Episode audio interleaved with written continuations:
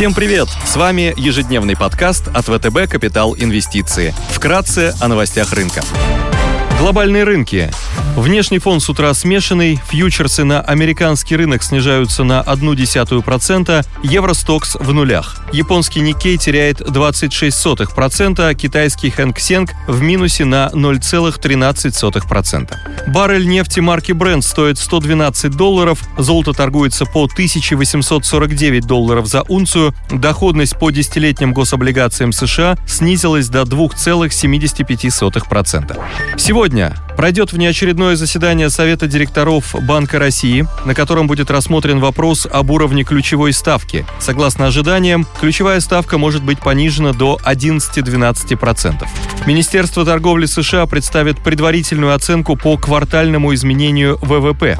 Министерство труда США опубликует еженедельный отчет по числу первичных заявок на получение пособий по безработице.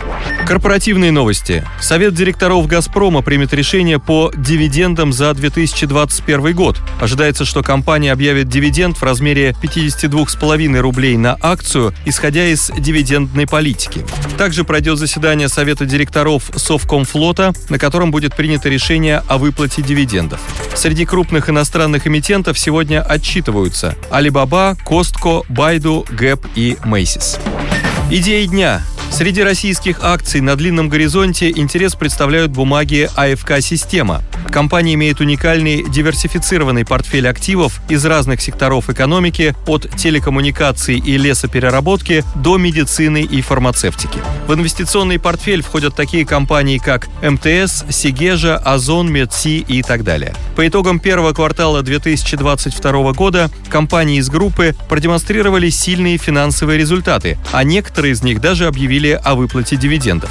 Так, например, выручка МТС, крупнейшей компании в портфеле, за первый квартал 2022 года увеличилась на 8,5% год к году, дивиденд составит 33,85 рублей. Продажи Сигежи выросли на 96% год к году. Компания также намерена выплатить дивиденды по итогам 2021 года. Дивиденды дочек позволят системе обслуживать долг и инвестировать в новые проекты. Система периодически проводит программы байбека, что обеспечивает дополнительную доходность акций. Акции системы торгуются со значительным дисконтом рыночной капитализации к стоимости своих чистых активов на балансе. В долгосрочной перспективе значимым драйвером может стать потенциальный вывод на IPO таких портфельных компаний, как Бинофарм, Медси и агрокомпании «Степь». На американском рынке предлагаем обратить внимание на бумаги Velvo Line, производителя масел и других смазочных материалов. Компания также оказывает услуги по техническому обслуживанию автомобилей. Вместе с началом автомобильного сезона в США может вырасти спрос на услуги Velvo Line. С учетом роста цен на авиабилеты, многие предпочитают путешествовать на дальние расстояния на автомобиле. Об этом свидетельствуют данные Министерства транспорта США. По итогам первого квартала статистика пробега автомобилей вернулась к допандемийным уровням. Цены на поддержанные автомобили в США находятся на рекордно высоких уровнях, в связи с чем вместо покупки автовладельцы стремятся продлить срок службы собственных авто, что также обеспечивает спрос на продукты и услуги компании. Финансовые результаты, которые показала компания по итогам первого квартала, оказались значительно лучше ожиданий. Квартальные продажи выросли на 26,4% по сравнению с прошлым годом. Менеджмент компании с оптимизмом оценивает перспективы бизнеса в текущем году. По прогнозам компании, выручка за полный 2022 год может достичь уровней 3,64-3,7 миллиарда долларов при консенсус-прогнозе в 3,59 миллиарда. Velvoline реализует программу по разделению компании на два бизнеса, агрессивно растущую компанию по проведению техобслуживания в США и глобальную компанию по производству смазочных материалов и химикатов.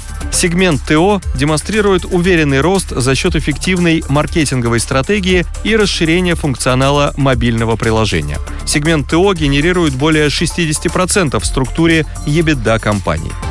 Компания активно развивает бизнес, связанный с электромобилями. В октябре 2021 года Volvo Line вывела на рынок собственную линейку жидкостей для двигателей электромобилей и гибридов. Она также запустила пилотную программу по обслуживанию для их владельцев.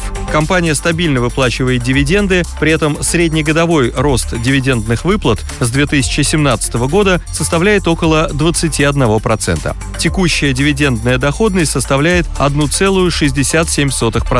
Акции торгуются с мультипликатором P на I 1802. Спасибо, что слушали нас. До встречи в то же время завтра. Напоминаем, что все вышесказанное не является индивидуальной инвестиционной рекомендацией.